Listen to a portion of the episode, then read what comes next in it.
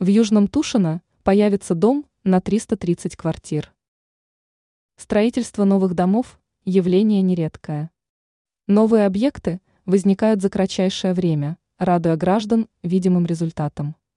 Речь пойдет о предстоящем строительстве очередного жилого дома.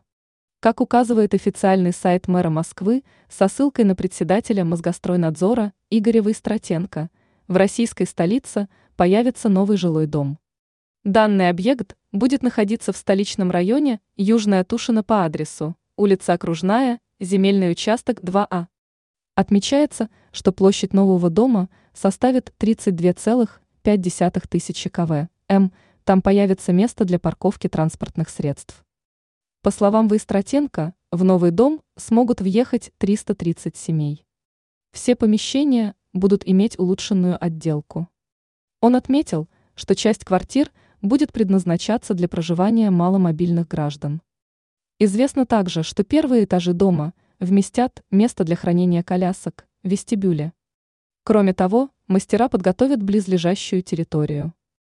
Они организуют места для активного и пассивного отдыха, высадят кустарники и деревья.